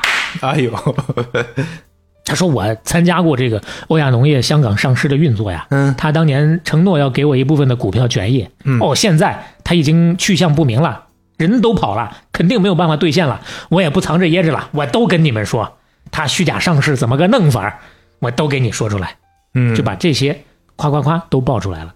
很多细节我们不展开了，确实涉及到这个造假上市的问题，嗯。那可想而知，欧亚农业这边股价谢丽婷都停不住了，又是 啊。嗯那这会儿杨斌到底去哪儿了？是不是跑了呀？没有，嗯还真没跑路。出现这个问题之后，马上就回来了。嗯，七月十一号爆出消息，七月十二号就返回沈阳了。没人家想解决问题吗？对他，他想解决问题，其实真的不是跑路啊，嗯他就是出去了一趟。然后回来之后，他后来说，那个孙子就是因为我开除他了，搞我。他搞我？但具体怎么着，谁知道呢？回来之后，接下来好几天啥也不干，就是开会、开会、澄清、澄清，甚至呢有这样一个小小的细节啊，拿手机给他的一个客户打电话说：“哎呀，你别着急，别害怕，我哪儿跑？我回沈阳了。”对方说：“我不信，你给我打电话，你在美国也能打呀，嗯你在哪儿也能打。”只能是去办公室拿固话给他打啊拿固定电话给他打。嗯，这回你信了吧？确实回来了。嗯十二号在沈阳灭火，灭了两天，十四号专程飞到香港，那不是在港股上市公司吗？还是为了股价呀？飞到香港开记者会。简单总结，记者会说了那么几个重点：第一，指责媒体报道事实，你们他妈的就是瞎搞，你把我这上市公司搞成这个样，你没有责任吗？嗯我要追究你的责任，我要告你。当然，当时没说告，而是保留追究法律责任的权利。嗯第二，坚决否认违法用地啊、偷税漏税啊这些，包括呃上市作假的这些个问题，没有啊，都没有。他其实都有他的解释，这个是怎么回事，那个是怎么回事。你比如说欠工程款，他说中国哪儿有说工程款全都给你的呀？不都得压个百分之多少的呀？嗯那我们这是正常操作呀，我们这没有问题啊。嗯总之，靠谱不靠谱，他都有自己的一套说法。对于大多数人来说，还真是没法分辨的，嗯嗯，因为大家都不懂嘛。是，第三，还有一条，你去哪儿了？嗯这篇文章爆出来的之前，其实已经传了好几天了，说杨斌没了，跑了，找不着了。嗯你到底去哪儿了呀？他说我去朝鲜了呀。后 后来改口了，他说我去日本了呀。啊去干啥？去考察市场啊。嗯，咱不是要做日本、韩国的菜篮子吗？外贸啊，哎，我们的农产品到时候要卖给日本、韩国的呀。嗯我去考察市场了。嗯总之，现场整个的发布会总结起来就一句话：啥毛病没有啊？媒体报道不实，你们给我等着。啊，不是，不是这个语气，那个媒体报道不实，其他媒体你们等着，嗯有好消息，快了，后面啊哎会有好消息发布的。嗯那好消息来了吗？来了。哦没等俩月，二零零二年九月二十四号，从朝鲜平壤传来消息。嗯各位坐稳啊！杨斌同志正式被朝鲜国家领导人金正日钦点为新义州特别行政区的行政长官，俗称特首。啊就在这一天，杨斌在平壤召开新闻发布会，对外宣布我已经宣誓就职了，而且还披露我呀是金正日将军的养子呀。这都是什么呀？这都是 我这听的一愣一愣的呀。各位得坐稳了，不管是考虑当时朝鲜的这个国情、现实国际的地缘政治的情况，嗯还是对比一下杨斌当时这个焦头烂额这个处境，是啊，这条消息出来，那都是爆炸性的呀！这这这这到底是怎么回事？这这能解读多少事情出来啊？这个，瞬间就新一周特首了，嗯这不是一步登天了吗？这不是？嗯，首先，朋友们，新一周在哪儿啊？从丹东过去，我去过的。啊、对对对，对你去过，当时你就去了新一周了，对吧？就是你要去现在去朝鲜旅游，嗯我我不知道现在方不方便去啊。当时我们去的时候必须跟团，丹东是跟新义州接壤的嘛，对所以当时去的时候要从丹东坐绿皮火车先到新义州，嗯其实就是个十五分钟的火车，嗯，然后换他们的。那个 非常破的一辆火车，然后再还得编排 再去平壤。对，再去平壤，嗯然后那个车在途中会时不时的停电，呃真的是费劲啊！火车停电火车停电，它是电车，不是烧煤哦，的。这样啊？对，哦，电车。然后它一停电，大家就等啊，所有人都很淡定，啊然后那个那个列车员就拿着烟来在那抽着等，哎，这个也很有意思。你可以说一下，你是哪一年来着？呃，一零年、一二年一二年去的，嗯，就是在这之后了啊。是那大体上大家有一个了解它的地理位置了啊哎，就在这个，也可以去我们的这个资料 show notes 里面看一下啊。而且到现在，它也是确实是朝鲜的一个特区。对，所以说这事儿确有其事啊，不是开玩笑的。是，它是朝鲜的第四大城市，嗯啊，这是平安北道的首府啊，嗯就这么个地方啊。当时发布会上他就说了，在这儿我们要建朝鲜唯一一个自由的经济特区，嗯具体内容实行资本主义私有制，借鉴的是欧美的法律制度，要建全新的三权分立的政治制度。所有国家的人都在新一州享有同等的权利，嗯而且呢，说实话，杨斌当时获得了特别大的授权，嗯大到什么程度？除了外交、军事之外，别的权利，包括立法、司法、行政、终审、解释基本法的权利，都归新一州，都归特区，你都可以干。哎呦，哇，这就是鸭绿江上装了震楼机啊，是把两岸都震懵了。哦，这你像之前咱们说华西村填河移山嘛，嗯，那你感觉上，我当时举例子说都像模拟城市嘛，那人家这个才是模拟城市，真正的从立立法都零开始对啊，立法都能自己搞，这政策啥的都不用听上面的，这说这事儿就、哎呦这这如听仙乐耳暂明，啊，余音绕梁三日不绝，这事儿我想都想不明白到底是怎么回事儿啊？没听说过呀，这是。啊。当然，我们捋捋脉络。首先，啊朝鲜设立经济特区，呃，在那个时间点也并不是完全开天辟地的新鲜事儿啊。嗯早在那一年之前，两千年，朝韩两国领导人哎会面之后呢，距离军事等分线差不多一公里那个地方就搞了那个开城工业园区嘛。哎到了零一年那会儿，开城工业园区热火朝天，搁那建着呢。嗯啊，搁那挖地基呢。所以说，新宇宙这个特区的设想，首先是其来有自啊，嗯，呃，并不是空穴来风是。有参照对象的。哎，是，但是当特首这事儿，他到底怎么做到的呃，？是啊，这为什么能跑到朝鲜去当特首去？嗯这事儿啊，版本很多，嗯我只能揉着说。嗯啊，二零零一年一月份，金正日访问中国，嗯，当时看了一圈中国的发展，他觉得改革开放政策，好，对呀，哎，我得学呀，我得学呀。去哪儿学呢？河南，河南村，哎，河南村挺好。哎呀，你这个大风车呀，能能好呢。啊，这是能上天呀！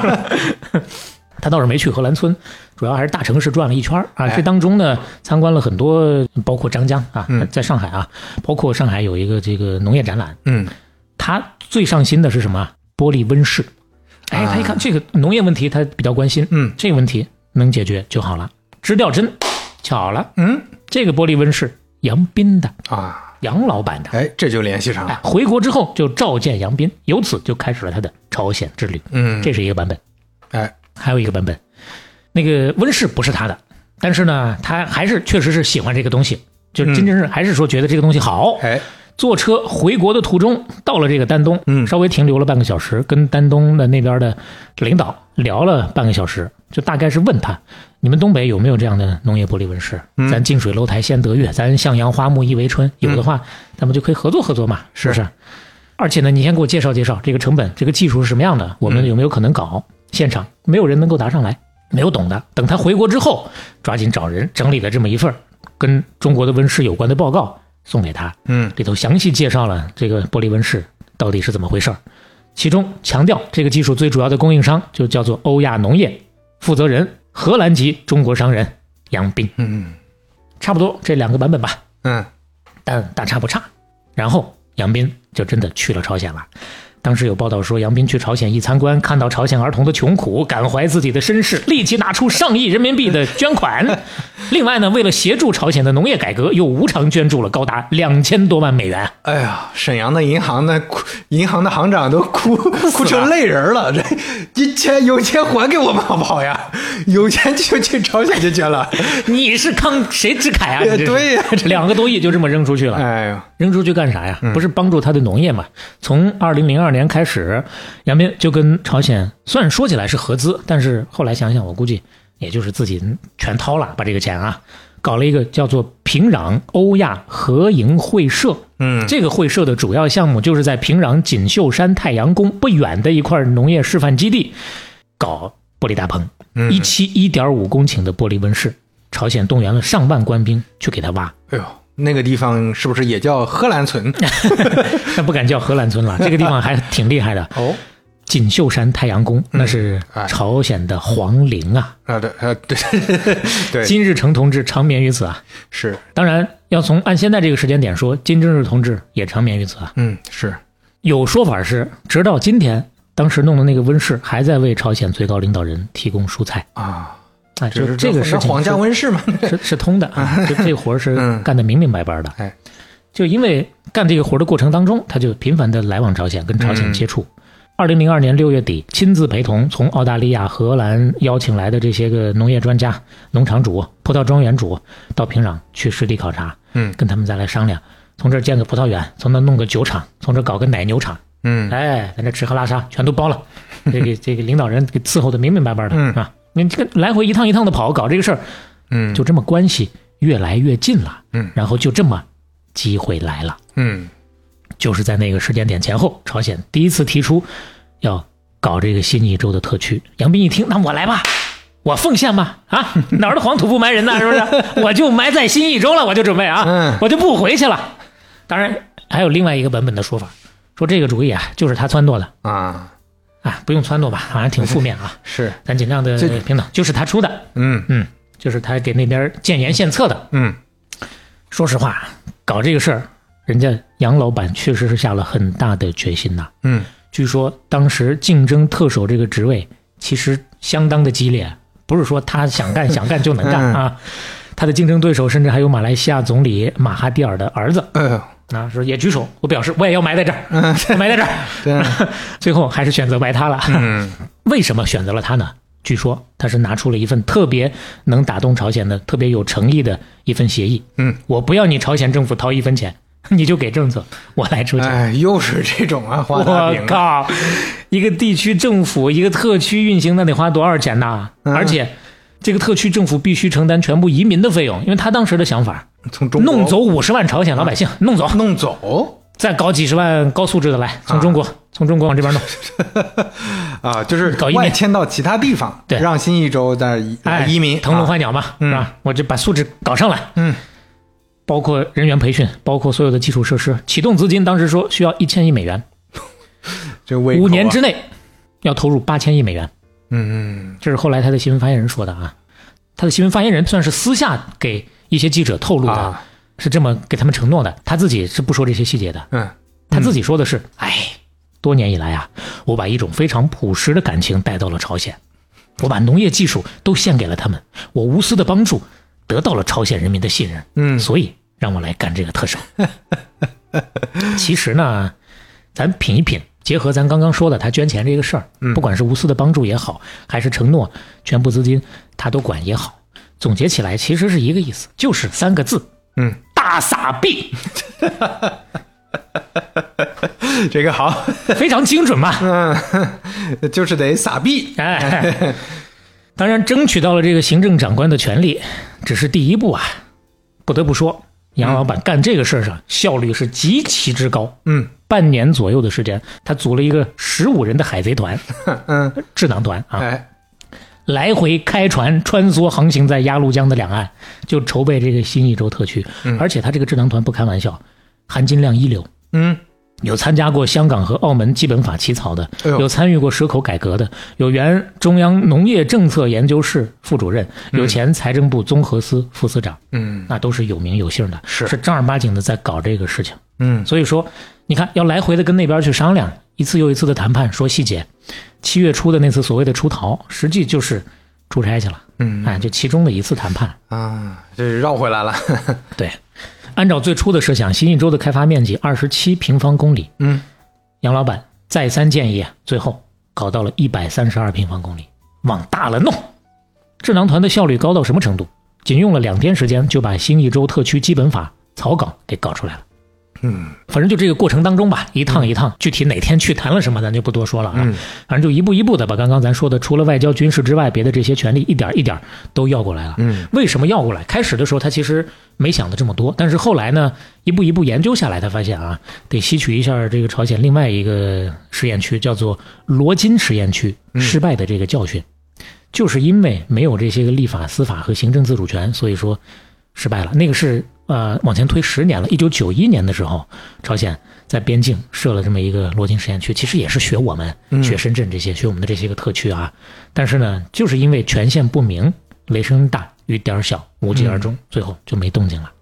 所以他们，你看从这个角度又能看出一些问题。还是那句话，切实的在思考这个问题。但是呢，究竟有多靠谱，以及他想的有多乐观，就不好讲。因为在他们的规划当中，后来新一州的开发已经上升到嗯、东亚一体化的高度了。啊东南亚且不算嘛，就是嗯东北亚一体化的高度。高速公路连通朝鲜、韩国和中国，嗯日本、韩国跟中国的商人共同参与开发。嗯，而且后来我看了一个前两年，他跟当年似乎是跟他一起搭班子去做这个事情的人的这个对谈嗯啊，呃，忆往昔峥嵘岁月了，算是。他又披露了一些细节，说当时日本人都已经跟我谈好了，嗯挖地下的隧道，从韩国挖隧道直接到丹东。嗯，那就是从丹东开高速公路，直接就到奔韩国去了。对，我丹东早上新出炉了一块热乎豆腐哎还没凉呢，哎下午就到韩国了。哎，我早上的一块辣白菜，晚上呃也也是凉的，也进韩国人的肚子了，但到第二天就到日本了。哎，这只是其中的一个小小的细节。他说，我仅仅用十几天的时间就谈来了啊，我记记不太清了啊，六百亿还是一千多亿美元的投资，嗯，全部都谈妥了哎，就等开工啊。了。对，而且他已经就任了，嗯特区的各个职能机构他都已经分封完天下了。你你说咱刚讲的所有的那些个智囊团，为啥能给他干活啊？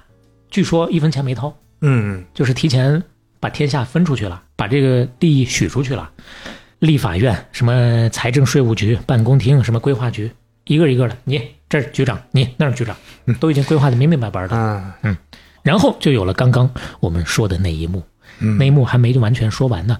用他后来的话说，岂只是在那儿宣布了一下啊？嗯。那天是小泉纯一郎哦。日本首相专程访问朝鲜，在这个之前，专程大概是发表了一个一个发言，嗯。意思就是要跟朝鲜要要合作，要开放，然后有了后面他这个什么宣誓就职仪式，在平壤人民文化宫，朝鲜当时的二号人物金永南向杨斌授予委任状，杨斌宣读了经过金正日亲自修正过的誓词，哎呦，我从小是一个孤儿，没有骨肉亲情。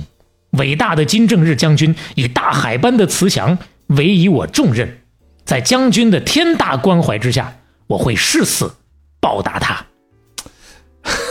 这也就能理解为什么后来可能传着传着就说他是金正日的养子了。嗯嗯他可能说不定也有这个原话。嗯，反正因为在那边大家的这个语境下，伟大领袖像是我的家长，是对吧？像是我的父母啊，这可能是这么个表达。对，当然这所有的一切啊，都还是在平壤风光啊。对对，嗯光在平壤风光，那能够吗？富贵不还乡，如锦衣夜行啊！哎我必须得回去，让家乡的父老乡亲跟我一起高兴高兴。哎于是乎，三天之后，九月二十七号下午四点半，杨斌在荷兰村的阿姆斯特丹火车站，嗯就那个火车站不是一比一的还原吗？对其实就是一个一个会展中心，嗯在最豪华的那个展厅里面开了一个大型的发布会。嗯现在网上看的比较多的这个大的阵势就是这儿来的。嗯全球一千七百多位记者把荷兰村堵得水泄不通，汽车排了两公里，就等他这个发布会。嗯说了点啥呢？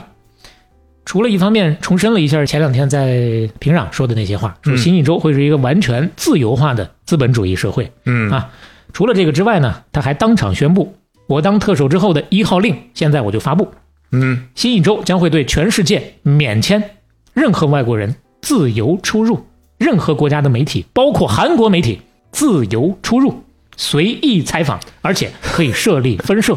哦新一周会是一个进出口完全免税的区域，企业只交百分之十四所得税，会成为世界最优惠政策区域。所有国家的货币在新一周都可以自由流通。嗯我们要实验就玩大的，玩到底。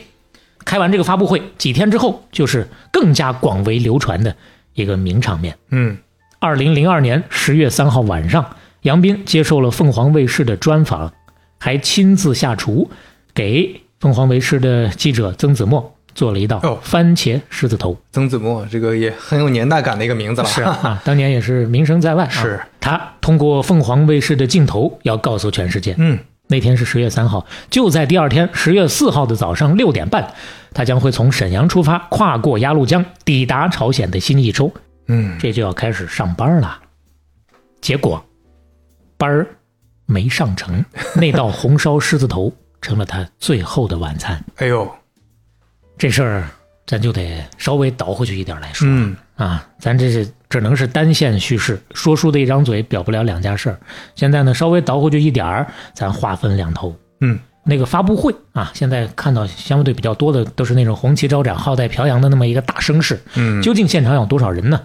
确实不好说。有亲历的记者留下的资料是说，反正四点半才开的会，他三点去的时候，那边有二十多个记者，不排除后面又陆陆续续来了一千多个啊。嗯但是呢，反正他是没有描绘当时有多宏大的一个场景。另外呢，很重要的一点，那个记者强调，梁斌落座之后，首先声明的第一件事就是，我是以我个人的身份召开这个会议，是我私人会见一下媒体朋友，不是说那么大张旗鼓的、啊不是公开的那种国家级的那种发布会嗯啊。这是其一，其二，他不是发布了这个特首上任之后的一号令吗？其实他那个一号令啊，落空了，就没有能够真正落地。一号令都没有啊，这一周之后，嗯朝防边境啊，有很多人就等着他那一号令要去呢，我不是自由出入吗？嗯进不去啊！朝鲜那边的边防死活不同意外国人免签入境，外务省啊强烈反对这个政策，不行，你就看得出来他什么独立的什么什么权利啊，嗯白搭，嗯。根本就没有那么多的权利，朝鲜根本就没有做好完全放权开放的这个准备，啊，只是口头上这么一提，这背后还是有一些没刀清楚的脉络呀。嗯。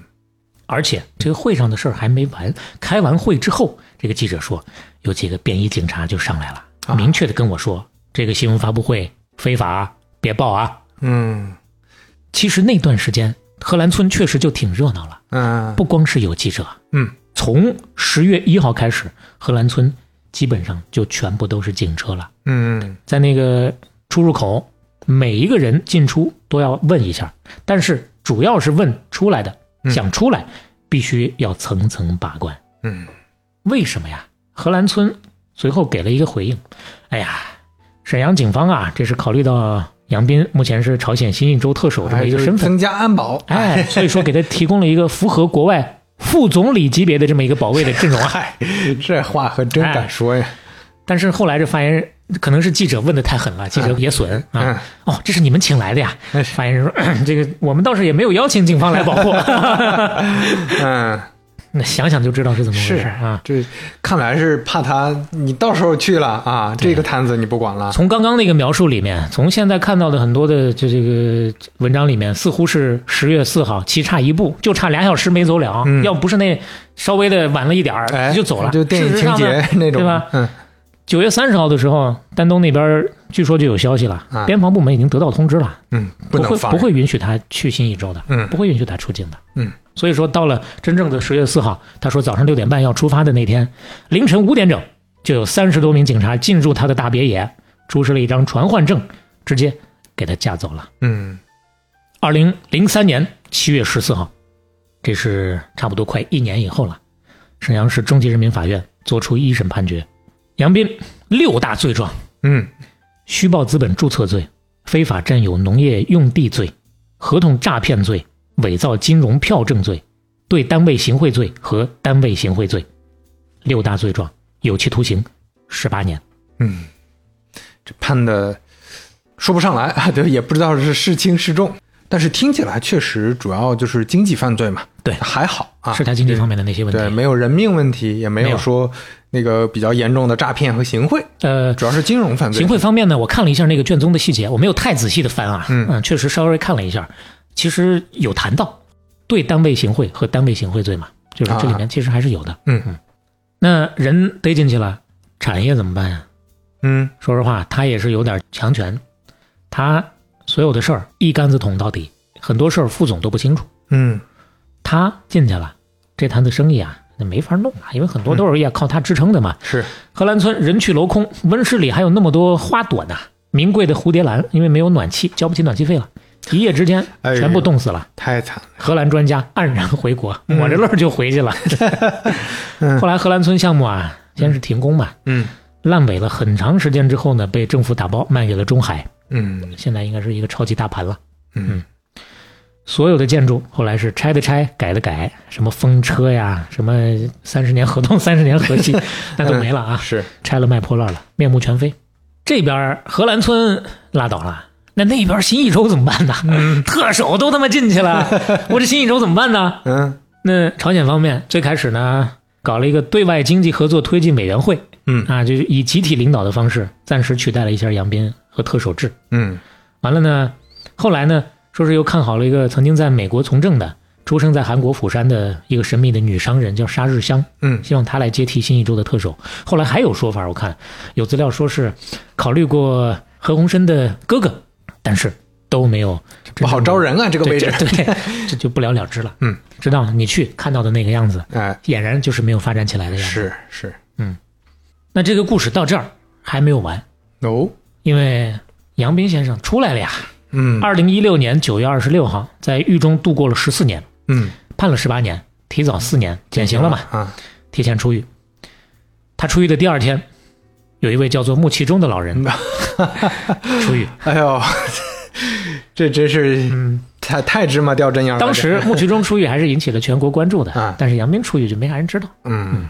本身也就是那么一小阵风嘛。嗯，虽然在服不服上，他是不服穆其中的，穆其中是在他后面的，啊，但是这两个人间隔两天出狱，还真有时代弄潮儿的那么一点意思啊。嗯咱讲穆其中先生的那一期也讲过，九三年的时候，号称也是要投资一百亿独资开发满洲里的，目标呢还跟他真有点像，要搞东北亚大联合，嗯，俄日韩蒙四国东北亚区域的北方香港 就要搞满洲里啊，嗯对，吧？你看这英雄相惜啊，有相似的地方。当年确实是太狂了啊！嗯出狱之后呢，孤身去了云南，在一个偏僻的小镇悄悄。可能说做了楚城说哎，啊，做了这个阳城哎，湖大闸蟹，什么乱七八糟的，什么梗这？扣分扣分扣分扣分。可能有些朋友给他凑了一些钱，在做花卉生意、哎啊。确实，据说起初是非常的低调的，经常会反思，哎，多次向好友表示，哎呀，当年怎么就那么狂呢？不该去搞什么新一州的特区啊。嗯这是有些文章写到的，但是根据他后来的呃行为来看呢，啊不一定准。为什么呢？二零一八年四月，朝鲜宣布改革开放了。哦哦，哎呀，杨老板一看，我操，我他妈机会又来了呀！啊，这就是在等我呀，这这这开玩笑呢，这是。等了十几年呢。我想想一下，一八 年那会儿，可能有些朋友就多少有点印象了。哎那会儿丹东的那个那个炒房团，那已经是是被杀过去了，是各种要做生意的，已经在那开始准备好了都。啊，你说挨着丹东，那新一州肯定就是首当其冲啊！没错，不行，必须要干，嗯马上返回北京，召集旧部，迫不及待拿着新一版的规划，准备再干一票。嗯，哪有那么容易？千百年前西门大官人就曾经说过 什么引用这：“都是时来谁不来 啊时不来谁来？时来铁似金，运去金成铁呀！嗯不是他的时代了，啊，大哲人西门官人说的挺好。挺好是吧？嗯咱就看我找了一个一八年十一月当时的一条新闻啊，嗯说在朝鲜新义州的一座高达三十层的酒店建设被突然叫停。嗯这座酒店啊，当时已经建造了二十几层了，嗯，就停了，烂尾了。哎，就烂尾了。有消息说，有可能是建设资金上出了问题。有消息说，这座酒店背后的神秘人物叫杨斌。他正在试图吸引外资给这个项目来融资。啊也就，说，他还是回去再倒腾这些个事儿了。哎呦，而且呢，又又是空手套的嗯啊，吸引外资嘛，对吧？肯定不是自个儿出钱。那会儿说实话，他应该也没啥钱了啊。嗯但是甭管怎么说，这里面出现了他的名字，显示他哪怕是想搞这个事儿，嗯，也还是半途而废，没有没搞清楚。哎，又过了两年，二零二零年，朝方把开城工业园区的朝韩联络办公室大楼炸毁。啊，那当时也是政治原因了，是，金正日时代的两个特区，算是正式的寿终正寝吧。哎，告别历史舞台了。这一年，杨斌五十七岁，嗯，终于放弃了特区梦想，双手插兜，掏出了火星币，啊，搞比特币去了开始玩区块链了，啊，哎呦，搞了一个概念叫做火星能量。哎呦，可了不得啊！嗯，来，你看看这个这个宣传图，火星能量身在其中。前中国大陆首富兼 Mars Coin 啊，火星币的创始人 杨斌见面会深圳站。下面介绍的是这个本次新闻发布会聚集线上线下各行各业的精英。中国新集团主席向华强长子向佐先生宣布支持杨斌特首东山再起，祝贺杨斌特首创办的火星能量平台大火。哎呦，他这个火星能量啊，可了不得啊！说是致力于人工智能、大数据和五 G 啊，通过这样的方式来塑造和改善数字经济，要打造全球第三大数字资产，并将创造未来火星殖民地的经济支柱和基础设施。这早了三三年了，今年得再加上元宇宙和 AI 呀、嗯，哎，这什么都有啊，感觉这。火星为什么叫这名？儿啊嗯，就是地球已经容不下它了，嗯，而且一说要殖民火星，对，马老师，对哎，马老师就要来了，开发布会的时候，现场啊，有一位马老师啊，那那倒是还没有请到，他拿出了一张纸，来，我给你放一下，看就这么一段小小的视频，请看。马斯克啊，对外宣布，他也跟我们一块合作做这个货币。这个我给大家看。好。好哎呦，这 这，拿这张纸，完了隔那么远，大家都不知道上面写的啥玩意儿，反正然后台下也有点懵，稀稀拉拉的掌声，大家也听到啊，哎呦，啥话都敢说。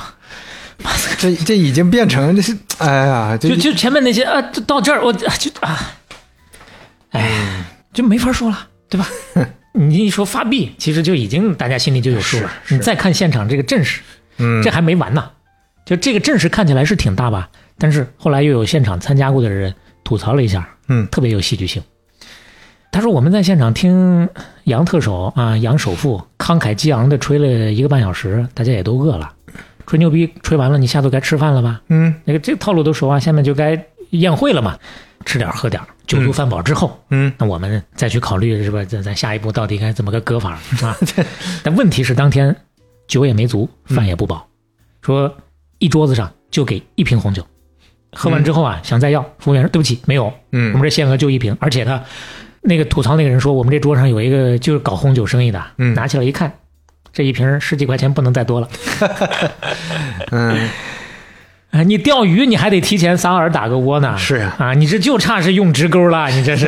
啊，不见兔子不撒鹰，这是、嗯。搞什么？真是，杨首富估计那会儿啊，手头可能也不是特别宽裕是，他就没宽裕过呀，啊。对，那是对，真的就是没宽裕过呀。嗯其实我看网上也有后来留言的啊，说这个当年跟他在荷兰村共事过的嗯大迪给出的一个评价就是，一直都在救火，手头永远是缺钱。嗯而且呢，你比如说他那个荷兰村刚建起来之后，那个阿姆斯特丹火车站还承办过一个大型的一个农业博览会，嗯，说这边博览会都要开始了，那边还有副省级的领导搁这督战装玻璃呢，一切都特别的仓促，嗯。都特别的着急，都是跟头把式的那么个弄法而且他说当年给他的感觉，这个杨首富就是真话少。嗯。啊，张嘴说的都不知道是些什么云山雾罩。嗯。你说就说搞发币这个事儿吧，反正也没啥成本嘛，对他来说就吹吹牛逼，能割多少割多少嘛，对不对？人们说谎言总有被拆穿的那一天。嗯。那杨首富、杨特首过去确实说了很多谎言，嗯确实也被拆穿了。但是，这就咱该上价值了啊，该思考一下啊。嗯故事就基本上就讲到这儿了其实也跟其他很多故事一样，等到泡泡吹的那么大了，一戳，会炸到很多人该殃及池鱼的时候，嗯才破。老太太都知道，她姥姥都知道，不靠谱的一些常识性的问题，嗯其他人不知道吗？为什么就没有人提前把那个皇帝的新衣给他扒下来呢？唉，十年的时间，差不多就是前前后后，从九十年代初到千禧年初，嗯十年的时间，梁斌完成了一个属于机会主义者的最灿烂夺目的乘风而上。嗯这不是他一个人的功劳啊，他不是一个人在战斗啊。时代的价值观、政府的 KPI、媒介的追逐，嗯咱刚刚说有这个靠谱媒体，那哎也有更多的是是吧？那吹他的时候大家都在吹，捧他的时候大家都在捧，这很现实，是大家都这样，这很现实。追个热点，对啊，包括是咱话也别说太满啊，就包括半打铁，指不定哪天也要掉坑里，我们尽量不要，尽量不要。但是谁知道呢？是吧？有些时候很多事情是很难判断的，对不对？这些算都是他的帮凶。嗯所以说有错有错也是大家的错，大家都有错。但是你单独分开来看，好像每一个人每一个环节都有说得过去的理由。嗯政府我不得发展我当地经济嘛？时代的价值观，我们就是要开放，我们就是要赚钱呀、是不是？他赚了钱了，他是首富，我们不得捧着他来吗？我们不得向他学习吗？都没错。所以说，我们大胆一点设想，如果当年他没有塌方呢？嗯他没有塌方，没有抓他，他去干了这个特首，万一他干起来了呢？他前头编造的所有的这些个所谓的骗局，还算不算是骗？嗯有那么多我们知道的成功的，咱就说商人吧，嗯他没骗过吗？甚至比他骗的更大的也有。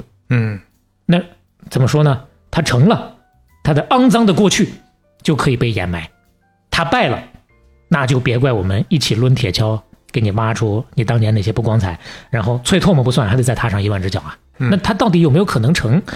你知道，他还有一个说法，嗯包括当时外媒还有一个说法，这个咱就是说实话啊，聪明的人应该有这个判断能力，但我只能说我笨。嗯有些事儿虽然看他发币这个事儿，一看就知道是忽悠。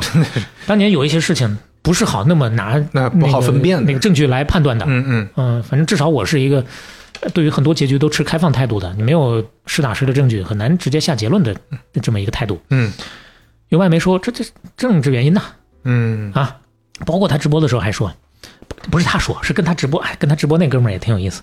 国内的一个怎么说呢，也是一个咨询机构的创始人，嗯说起来也是个有头有脸的人物啊，张嘴那个炮放的呀，我这我这听得可乐乎了，咱在这就不说名字了啊，怕人家找寻咱。你知道怎么给他吹？当年新一周，你刚不是说他走了之后，这个特首这个坑想招人不好招吗？嗯岂止是特首要招人？他说当年我们的规划是这样的，嗯要拿出那么一片区域，每个国家在这儿就做一个试点，请国家退役的总统来经营这块儿。退役的总统来，嗯哎呀，很多国家总统我们都打动了几个了，他们都很有这个意向来的，很有这个意向来的。而且当时包括杨明自己也说，嗯为什么要抓他？嗯还是跟朝鲜那边没有沟通好关系哎。包括很多文章也说，后来他自己反思啊，嗯不应该在中国开发布会啊，嗯这我不是中国的特首啊，怎么怎么着。还有一点，嗯，就跟他一起开直播的那大哥说的，直播间也没封，我这现在 那大哥说，就是因为你被抓了，嗯，这个而且才不行了这个格局就大大的变了，啊差不多可以导出你一个结论。啊！就是你看他们这也干不成了，你知道就因为没有你，朝核问题为什么出现了 大的问题？后来我们推测，就是因为你啊，我感觉接下来差点就是大家得支持他呀。大家支持他回去，再把这个国家建设起来啊！点击小黄车，购买火星币啊！现在你五十块钱就能支持我们前首富啊！我我感觉眼看就要走这条路你五十，我五十，啊，东亚团结正当时。呃最后这是聊的有点飞了，我基本上想表达的就是这些了啊，就就说到这了。对啊，反正听完这个，我我我初步的感觉，虽然说咱们还是像以前一样，基本上是呈现客观的，就这些客观其实里面有一些主观嘛，就各个媒体或者各种地方的一些资料，我们尽量呈现出来，是的难免会有一些偏颇。另外就是像小磊刚才说的一样，就本身这个事儿，我们尽量持开放式的态度，但是今天整体听下来，我还是。天然觉得杨老板啊，跟其他几位老板还不太一样，不太一样对，是吧？就甚至你跟穆其中穆老板比，那也感觉穆老板还是更他最起码他的情怀好像更哎靠谱一些，对对就就是他的发心上，就是从所有的证据来看，似乎更靠谱一些。对，就你的 idea 很飞，嗯这是一方面，对但是你张口不说实话。嗯，这个总感觉这点很要命。对你，你看现在的商人，你说早些年做过一些啊灰色地带的事儿，或者说你钻一些政策空子，或者说有一些那个什么投机倒把 或者怎么样吧，这哎还是时代留下的对，这是时代的问题。嗯，对。但是你真的要说，我就是张口就来说的全都不是实话，这个我觉得还是不诚实这太一样的，点真的就哎是很难翻身的对。事实，我觉得还是不太一样的啊，这嗯这方面啊。再一个，另外一个感想，就听完我感觉就像小磊前面说的一样，就媒体的作用啊，确实是能载舟也能覆舟啊。嗯而且媒体有的时候呢，你确实是起一个很重要的监督作用，同时呃也会起一个啊推波助澜。成为坏人的帮凶的人，嗯所以这个东西我们就两边看。我们确实也不不提倡一棒子打死，其实很多东西没有那么简单。对对对对对 就大家不要想的那么直接啊你就，说二极管不要当。对，就是说二十一系吧。呃，沈浩这个名字不知道还有多少人记得，嗯我是印象深刻的。哎呀，也当年也是因为有场新闻进去了，是啊但但是嗯我在知道他进去之前，是深深的被他一九九九年的那个新年献词所打动的。啊，他的里面的很多话，我到现在还能记得住。那没有什么能够轻易把人打动，除了真实；没有什么能够轻易把人打动，除了内心的爱。嗯，阳光打在你的脸上，留在我们心里，等等等等，这些是非常感人的。所以说，一时一时吧。只不过这个事情，就算我们怎么来分辨，当时可能会有一些细节啊、没法完全的翻出来，但总体的评价肯定是不支持、不认可、不推崇的。我们肯定是不觉得这么做是对的。嗯，那当然。那我们今天是不是差不多就到这儿了？哎，片尾曲，这是预期违背的一期，所以片尾曲呢也多少有点预期违背。虽然说合主题呢，你每一期我感觉都挺细违背的，我前几期多合主题啊，合主题对一 听就啊，这个歌就是违背了。对歌这个歌挺飞的，对吧？嗯，这不是一首正经的，呃，不是，这 不是一首什么乱七这不是一首完整的歌啊是我当年上学的时候自个儿剪的。哦，呃，把一个电影叫做《第三十六个故事》和一首歌梁静茹的《蔚蓝海岸》嗯。剪到一起。为什么我想到了它呢？第一，确实没想到其他更合适的片尾曲；第二呢，想到它是因为今天不是讲了两个故事嘛，嗯。他自己的一个版本，还有后来的纠正的一个版本。一会儿大家片尾曲听到的这一段，其实应该叫做电影音乐混剪了，嗯，也是同一个故事的两个版本，两个哎。不同的版本，就 A 面 B 面，嗯，这大家感受一下吧。来，只此一家啊！哎，只有在我们这儿能听见啊。对，大家调回倍速来啊，从什么零点五调调回一倍速来，零点五是什么鬼啊？这不都说咱们这个节奏快吗？这个，但零点五确实也没法听啊，好像。我们已经是尽量的往里插相声，是吧？是吗？是，嗯，嗯，好，也要继续的，欢迎跟身边志同道合的朋友一起来分享半拿铁的内容。如果喜欢半拿铁的话，欢迎在各个平台小宇宙、苹果 Podcast、网易云音乐、喜马拉雅、Spotify 等订阅和收听我们。半拿铁五十七，五十七期，哎，杀青。我们下期再见。哎，再加一句，听完片尾曲别走开，后面还有小彩蛋。哎，我只有国中毕业，我爸在我要升高中的时候过世了，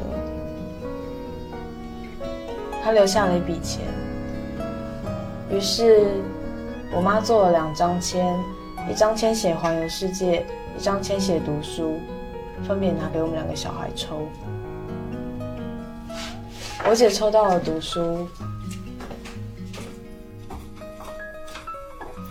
我到了要升高中的时候，被送去澳洲。我那时候住在一个当记者的亲戚家里面，嗯，他有工作的时候就带着我，没工作的时候就带我去潜水。半年后，我出发去印度，开始逆时针环游世界。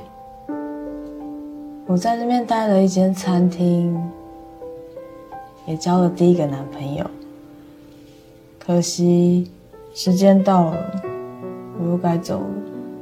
我被带到马尔地夫，我那时候真的很恨我妈，她为什么要这样帮我决定生活，决定我要去哪里？国中有一个好朋友，他转来三个月，三个月后又转走了。我一直都记得。他那天哭得很难过，他告诉我，他老是在转学，从来没有交过一个朋友。爸爸安慰我，他说：“每个人的生命不一样，他去过的地方比我多，所以我交的朋友却比他深。”我在往马达加斯加走的时候，我想的都是我朋友的脸，跟我爸的话。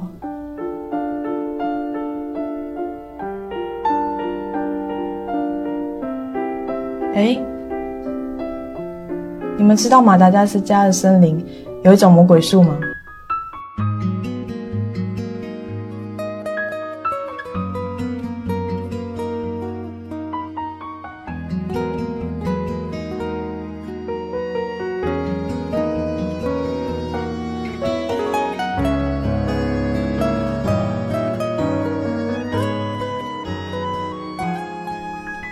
飞过的地方比我们还多哎！你会讲几种语言？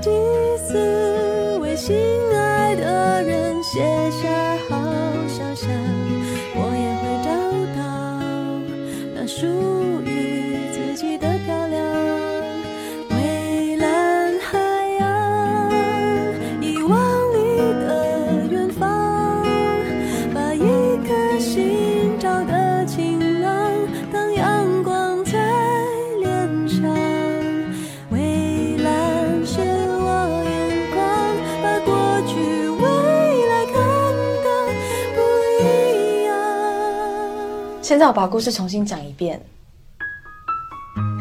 我要升高中的时候，我爸过世了，他留下一笔钱，于是我妈做了两张签，一张签写读书，一张签写环游世界。我抽到环游世界。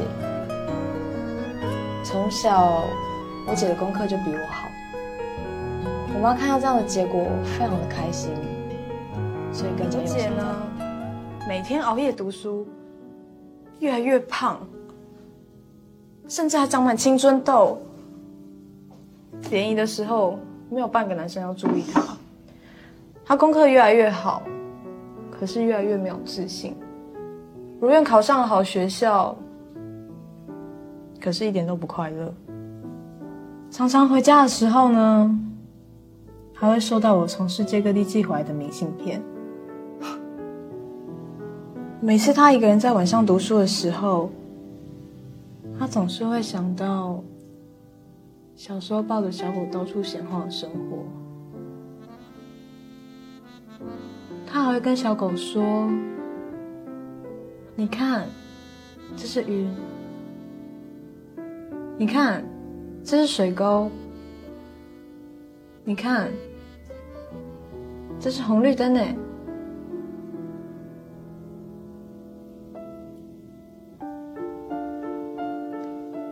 所以他恨我吗？为什么不能让他四处旅行？他也恨我，为什么不是我抽到读书？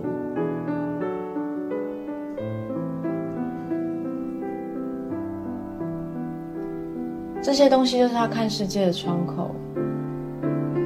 他没有出过国，他选择跟别人交换东西，是为了知道更多不属于他的故事。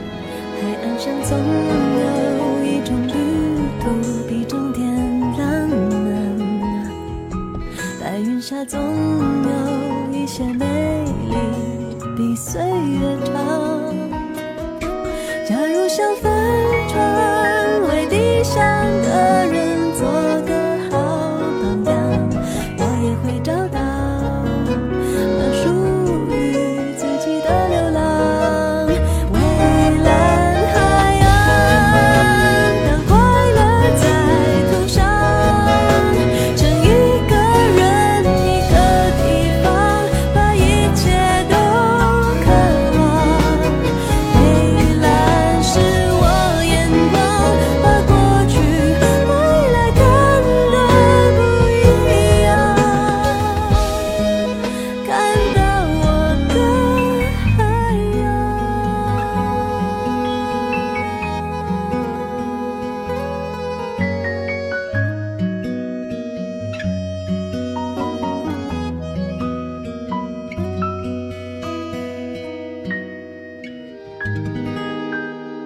来到我们彩蛋环节啊，我们以后都会有一个彩蛋环节。最近我们小环节加的挺多的，说明我们在不断的学习有台和迭代。哎 对对对对，我们在自我迭代啊，啊就大家也可以反馈一下，看看这个这些小彩蛋啊，这些小插曲，嗯，体验怎么样？那我们今天的彩蛋呢，就是来挑选一些我们上一期的听友们的精彩评论，嗯啊，我们来评论一下评论。哎，看一下，首先啊是小宇宙这位听友《肖申克的舅妈》WM 这位 老朋友了啊哎老朋友，嗯也是一百加了啊，嗯，那必须一百加了是吧？哎，他讲的是，呃，这时长啊，我是半打铁是多长，我跑多久？今天我跑了二十五公里。啊，我的天哪，哎身体真好。呃，这位朋友也是自己掂量着点 儿。对对对对你锻炼身体出来了，那有我们的一份功劳。哎，你包括在这位朋友下面也有另一位朋友给他评论了，啊叫快意走马，他说：“哎，我也是攒着半打铁的节目跑步的时候听啊，但是有的时候会笑岔气儿啊，所以你看还是要注意安全啊，大家一定要健康。”最好是健身房里头跑。哎，是，包括大家这我们之前经常聊嘛，你开车的时候啊，这个注意力完全被吸引走了，对 或者笑笑多了，笑岔气儿了，笑到胳膊抖了，脚抖了，建议停车靠边休息一下。我们是为了给社会做贡献的哎啊，咱也别给社会添堵。对对对，是是是，社会添没添堵咱不知道，反正是给自己脸上没少贴金。哎，包括还有一位朋友叫 Leon Up，嗯，L E O N U P 啊，他就在下面发表了一一句评论，说这个结尾曲一响啊，《守望者》这部电影的片段像潮水一样向我阵阵袭来。嚯！哎，《守望者》这部电影 那高级了哇，这个电影我看过 啊！你也是看过啊？有印象，记得它的那个整体的这个很意识那个氛围流的一个电影，对对对对对，啊而且它居然是一个超英电影，就是一个超级英雄电影，嗯而且 这部电影的改编原著不是小说，是一部美漫，而且这部漫画厉害了，这是历史上第一部得到雨果奖的 漫画。雨果奖不是给科幻作呃，品的对，就就是给科幻作品的。这部啊这部作品因为文学性特别强，哦所以直接给他颁了一个雨果奖哇。厉害了厉害哎，对，所以大家感兴趣的话，可以去看一下。嗯包括那个 Bob Dylan 那首歌，在这里面是作为一个很重要的插曲。我这个电影真的到现在都一想起来，整个的那个氛围马上就啪就把你摁进去了啊！细节忘了，但是啪就把你摁到那个氛围，哎对，可以去看一下。对，这这个确实是一个很不一样的超级英雄电影。对啊，哎，接下来念的这位是来自喜马拉雅的听友三八八八三四七零一。哎，这位听友说，亚洲金融风暴始末，新加坡如何从贫瘠变都市？香港韩系品牌三星、LG、现代的故事，文莱国家的故事，马来西亚、印尼排华的始末，下南洋的故事，能找到的都是只言片语的片段。以后要能听到主播讲讲这些故事，那真的会感动啊！啊，下一位，这刘飞怎么回事？怎么还给自己挖坑呢？不是啊，你不觉得这个很好吗？这不就是给了选题了吗？